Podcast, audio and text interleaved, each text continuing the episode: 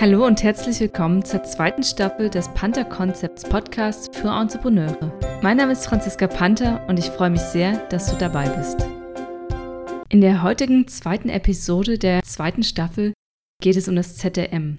Wie ich bereits angekündigt habe, geht es in dieser Staffel um das Thema Loslegen. Ich denke, das Zürcher Ressourcenmodell, also eben kurz auch ZRM, ist eine gute Methode, um auch wieder neue Anregungen zu erhalten, die eigenen Ziele anzugehen und wirklich auch raus aus der Komfortzone zu gehen, um die eigenen Vorstellungen zu verwirklichen. Und das ZRM ist ein Modell, das Maya Sturch und Frank Krause entwickelt haben.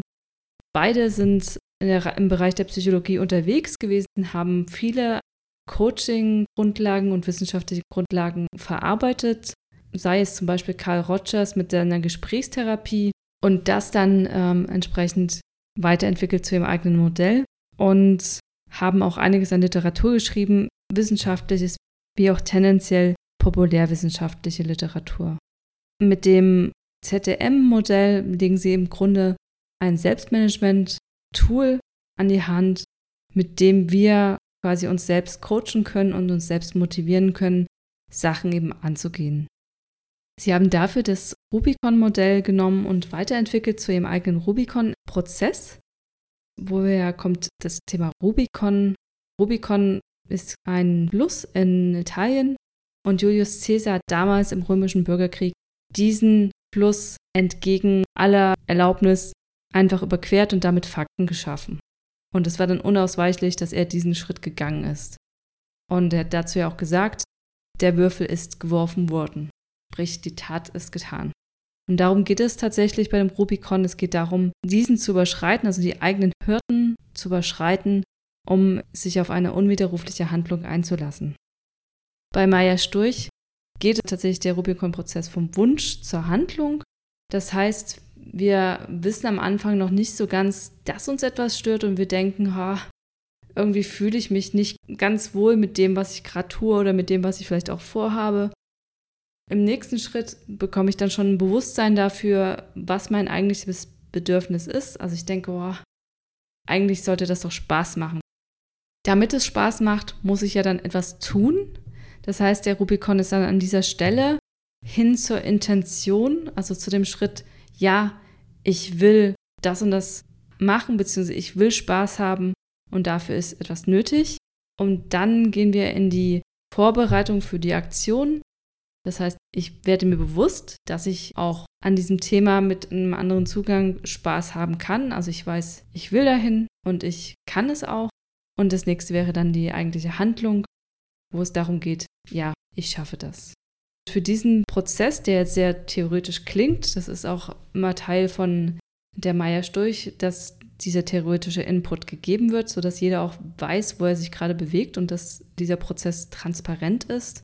Zur Unterstützung arbeitet Maya Storch mit Mottozielen.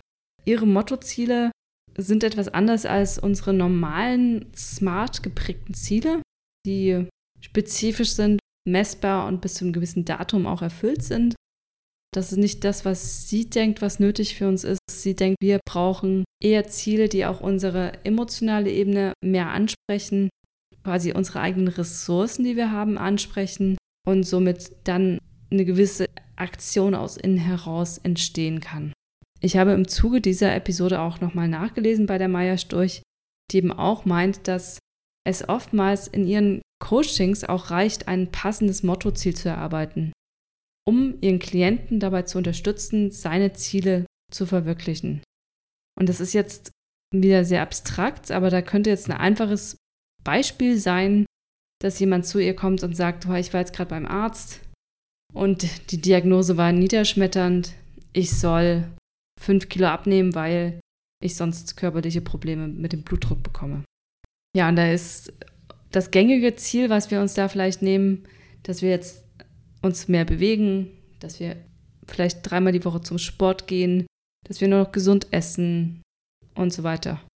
Und da kann jetzt ein erarbeitetes Beispiel individuell für die Person sein, ich gönne mir Bewegung. Also laut Maya Storch ist dieses Ich gönne mir Bewegung erfolgsorientierter für diesen spezifischen äh, Klienten und für die spezifische Person diese fünf Kilo auch abzunehmen, sich an den Bewegungsplan zu halten, als wenn ich mir jetzt sagen würde, ich muss diese Kilo abnehmen, ich werde jetzt dreimal die Woche joggen zum Beispiel. Dieses Mottoziel oder von dem Ansatz von der Meier Sturch kann man sehr viel lesen. Also sie hat einiges an Büchern geschrieben. Ich selbst habe 2015 ungefähr das Buch Die Kraft aus dem Selbst gelesen und fand es tatsächlich sehr schlüssig. Es war sehr gut zu verstehen und es war tatsächlich auch nicht besonders wissenschaftlich oder sagen wir, es war nicht zu wissenschaftlich. Nun habe ich mich im Rahmen meiner Coaching-Ausbildung mit dem ZDM auch auseinandergesetzt. Das heißt, ich hatte eventuell noch mal ein bisschen einen anderen Fokus und vielleicht war auch anders im Thema. Aber ich denke, ihre Literatur ist sehr gut zu verstehen. Und wenn du Interesse hast, da mehr zu erfahren, dann kannst du auch ein Grundlagenseminar besuchen. Das geht in der Regel so zwei bis drei Tage. Und das machen lizenzierte Trainer deutschlandweit. Und es gibt dann das Einführungsseminar, also eben diese Grundlagen und noch ein Folgeseminar. Ich war bei einem Grundlagenseminar, das auch drei Tage ging. Ich vermute, der Ablauf ist relativ strukturiert ähnlich, je nach Seminar.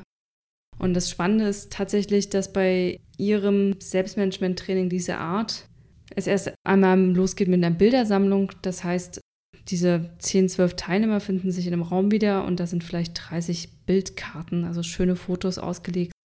Nach einer kurzen Traumreise, also so eine kurz angeleitete Meditation, gehen wir in die Bildersuche oder beziehungsweise die Teilnehmer suchen sich dann ein Bild raus, was sie anspricht. Es kann natürlich auch sein, dass drei Teilnehmer dasselbe Bild anspricht und dann eben andere Bilder noch da sind. Und dann wird innerhalb der nächsten zwei bis drei Tage mit diesem Bild gearbeitet. Vorwiegend haben wir damals tatsächlich an einem Mottoziel gearbeitet. Das Seminar ging zwei, zwei, also zweieinhalb Tage und wir sind tatsächlich bestimmt zwei Tage mit unserem Mottoziel zugange gewesen, dass dieses eben auch mit unseren Emotionen verknüpft wird und wir dann nach eben auch Erinnerungshilfen erarbeitet haben, Embodiment mitgemacht haben, also sprich körperliche Veränderungen eingesetzt haben, um das auch zu spüren, diese emotionale Ansprache und Ressource und haben dann auch weitere Ressourcen gesammelt, damit wir dann diese Aktion natürlich auch mit in den Alltag weiternehmen. Wir kennen das alle, wir gehen auf ein Seminar und denken, ja super, das mache ich natürlich sofort, das setze ich um. Aber wenn wir uns nicht in irgendeiner Form immer wieder dessen bewusst werden, was wir wollen, sei es durch externe Erinnerungen oder durch, durch uns selbst, dann passiert es ja gern mal, dass eben das in Bewegung kommen sehr kurzfristig nur passiert. Also meine Erfahrungen mit dem Seminar selbst waren nicht ganz so überzeugend, was jetzt auch daran lag, dass die Zielorientierung mir am Anfang auch nicht klar war. Das heißt, wir haben durch diese Bildkarten, es gab keinen Prozess, der jetzt gefragt hat, was ist dein Ziel hier in dem Seminar oder was möchtest du gerade erreichen, sondern es ging quasi ohne diese Fokussierung direkt in dieser Bildersuche. Und dadurch war das Ziel nach meiner Meinung nach sehr generisch. Von daher ist es, glaube ich, schon nicht für jeden etwas, ähm, dieser Prozess. Was ich aber durchaus toll finde, ist, mit Bildern zu arbeiten. Es müssen aber eben eigene Bilder sein. Und das ist so ein bisschen bei dem Seminar, wenn man dann 30 Fotos zur Auswahl hat. Also ich weiß jetzt nicht, wie du mit Bildern umgehst, aber wenn ich jetzt ein Foto suche, was, was mich anspricht, dann finde ich das im Zweifel nicht bei 30 Bildern, sondern ich brauche 300 Bilder, wenn das reicht. Was mich wirklich anspricht in der Situation, in der ich wirklich bin.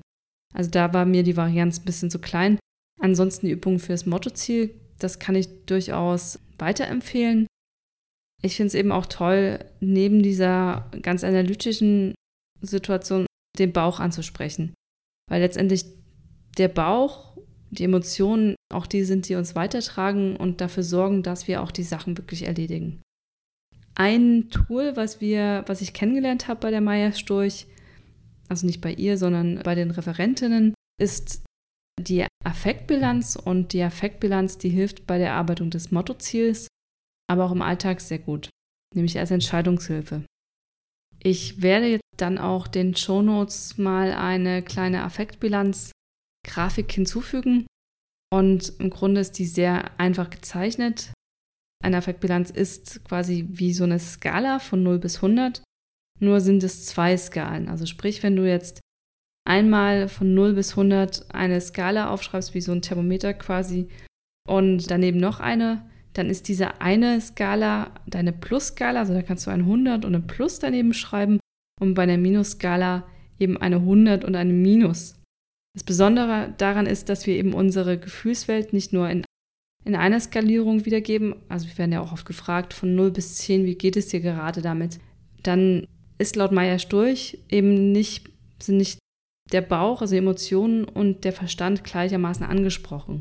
Und durch die Trennung von diesem Negativen und dem Positiven hat das nochmal eine andere Wirkung und wir können uns mehrdimensionaler ausdrücken.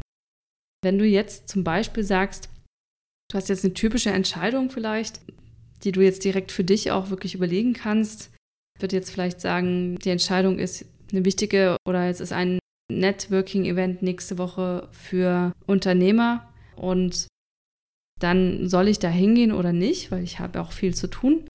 Dann mache ich mir vielleicht, also du kannst direkt auch diese zwei Skalen schnell aufzeichnen und dann mit deiner Entscheidung wirklich deine Kreuze setzen. Also wenn ich mit meinem Fall jetzt nächste Woche ist die Veranstaltung, dann setze ich jetzt ein Kreuz bei der Plus-Skala, wie interessant es für mich ist, und eben ein Kreuz bei der Minus-Skala. Wichtig ist, beide Kreuze müssen nicht zusammen 100% ergeben. Das heißt, mein Pluskreuz kann jetzt bei 80% sein und mein Minuskreuzchen eben auch bei 80. Das ist überhaupt gar kein Thema. Jetzt sind sie in meinem Fall vielleicht bei ähm, 70 und also positiv und tatsächlich 40 negativ, weil positiv ist, dass ich da sehr viele Leute treffe, wieder neue Kontakte mache, spannende Themen kennenlerne. Und mein negativer Punkt, diese 40 Punkte, die kommen eben zustande, weil ich vielleicht einfach keine Zeit habe, weil ich einen Auftrag zu bearbeiten habe und die Woche ist eh schon eng. Und deswegen kommen da die 40 Prozent. Das ist schon so, so, ein ganz spannendes Gefühl. Ich weiß also eben schon mal, wie stehe ich so.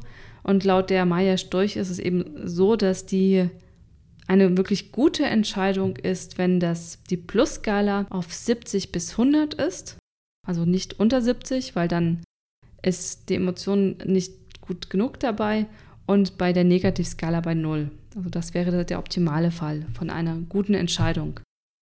Nun ist es aber in der Regel nicht ganz so, dass äh, wir da so positiv sind oder eben auch, dass die Minusskala auf 0 ist und dann es wäre im nächsten Schritt zu klären, was brauche ich jetzt, damit ich vielleicht meinen Negativpunkt weiter runter bekomme, weil jetzt in meinem Fall war jetzt die Skala, die Positivskala mit 70 ja durchaus sehr hoch.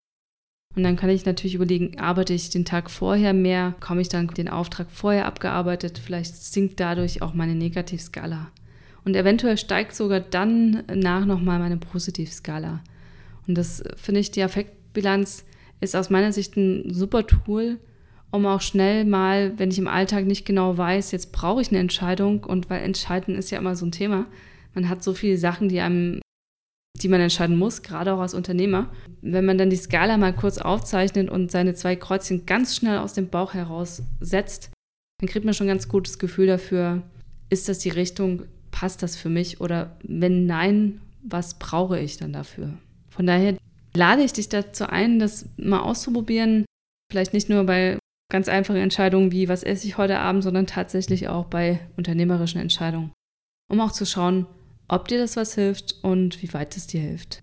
Ja, und wenn du darüber hinaus Interesse hast, dann würde ich auch in die Shownotes ähm, das Buch von der Maya Sturch verlinken, ihre Seite. Dann kannst du gegebenenfalls auch nochmal schauen, ob du da mehr machen willst. Ich freue mich, dass du dabei warst. Das war die heutige Folge des Panda Concepts Podcast. Vielen Dank, dass du dabei warst.